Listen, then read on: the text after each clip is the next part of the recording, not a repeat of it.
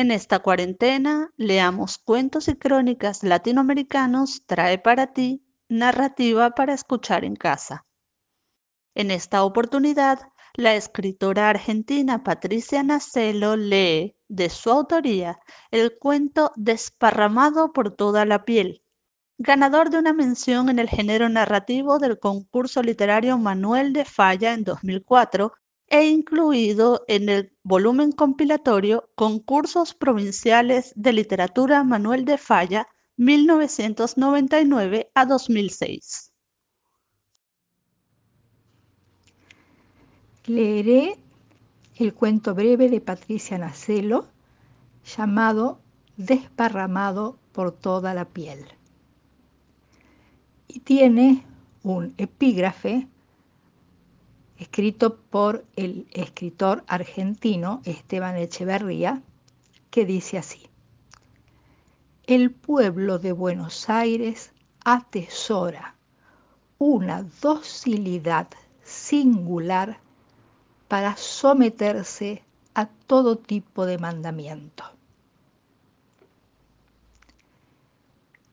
Te escribo para contarte que según dice el médico, hay bien adentro de la panza, mi hijo ya mide 11 centímetros. No te atajes, que he dicho mi hijo mío solo.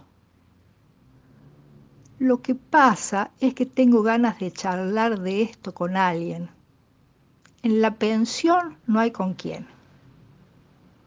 Mi viejo está lejos y vos estás cerca. Claro que nosotros tuvimos mejores épocas en las que cerca era juntos. Ahora es separados, ya entendí. Pero acá mis 11 centímetros quieren ser más. Quieren ser ojos, tripas, corazón.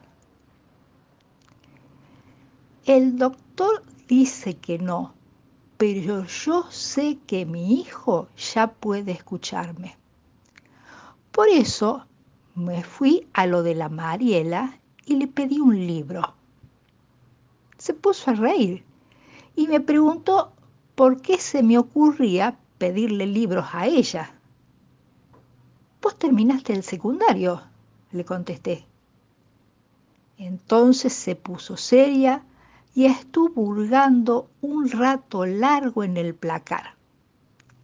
La verdad, no era un libro. No era uno de esos libros gordos que nomás mirarlos y una ya se imagina lo inteligente que habrá sido el que lo escribió. Eran unas cuantas hojas con la tapa despintada. Quiero que mi hijo aparezca en el mundo sabiendo. Así que esa misma noche empecé a leérselo en voz alta. No fue fácil, estaba lleno de palabras raras el tipo que se imaginó el asunto debió conocer muy bien a los porteños, porque fíjate lo que puso ahí nomás, en cuanto empezaba. El pueblo de Buenos Aires atesora una docilidad singular para someterse a todo tipo de mandamiento. Lo repetí varias veces hasta que estuve segura de haberlo entendido. Todos los pueblos son iguales, le expliqué a mi bebé. Y estuve a punto de decirle que si los pueblos son, cada persona es. Pero me callé la boca porque seguí leyendo en voz baja y me di cuenta de que la historia se ponía cada vez más triste. Contaba lo que le pasa a un pobre infeliz que termina asesinado en un matadero. De haberlo sabido antes ni lo agarro. Mi viejo supo trabajar en un matadero, vio cada cosa. Al otro día devolví las hojas. Pobre Mariela, tiene el olor de la comida que nos sirve desparramado por toda la piel. Para colmo, cada vez son menos los que ayudan, así que el comedor se está viniendo abajo. Pero no va a tocar fondo. La Mariela es de esas que siempre pueden lo que quieren. Hasta se hizo tiempo para enseñarme una poesía de memoria. Me contó que a ella se la decía su mamá. Ahora el caldo de la noche lo tomamos juntas y antes de irme para la pensión le doy un beso.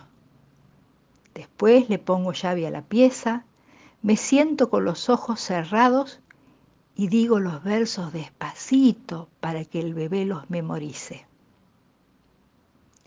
La panza ya se empieza a notar, pero ando con los pantalones de siempre.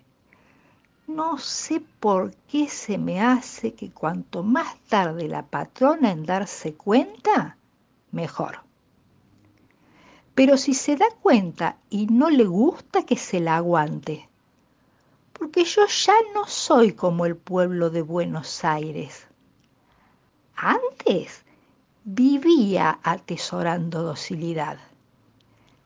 Pero mi hijo me enseñó a decir que no, como ayer, que dije no, señora, esa maceta enorme llena de tierra yo no se la muevo. Y a vos también te digo que no no voy a ir a la dirección que me diste porque ahí te meten unas agujas o unos fierros o unos que cerró. Te arrancan el hijo y te dejan con la panza flaca y con la lágrima gorda y con unos miedos terribles a que Dios no te quiera más. Postdata. No hace falta que sigas mandándome a decir con cualquiera que nunca vas a volver.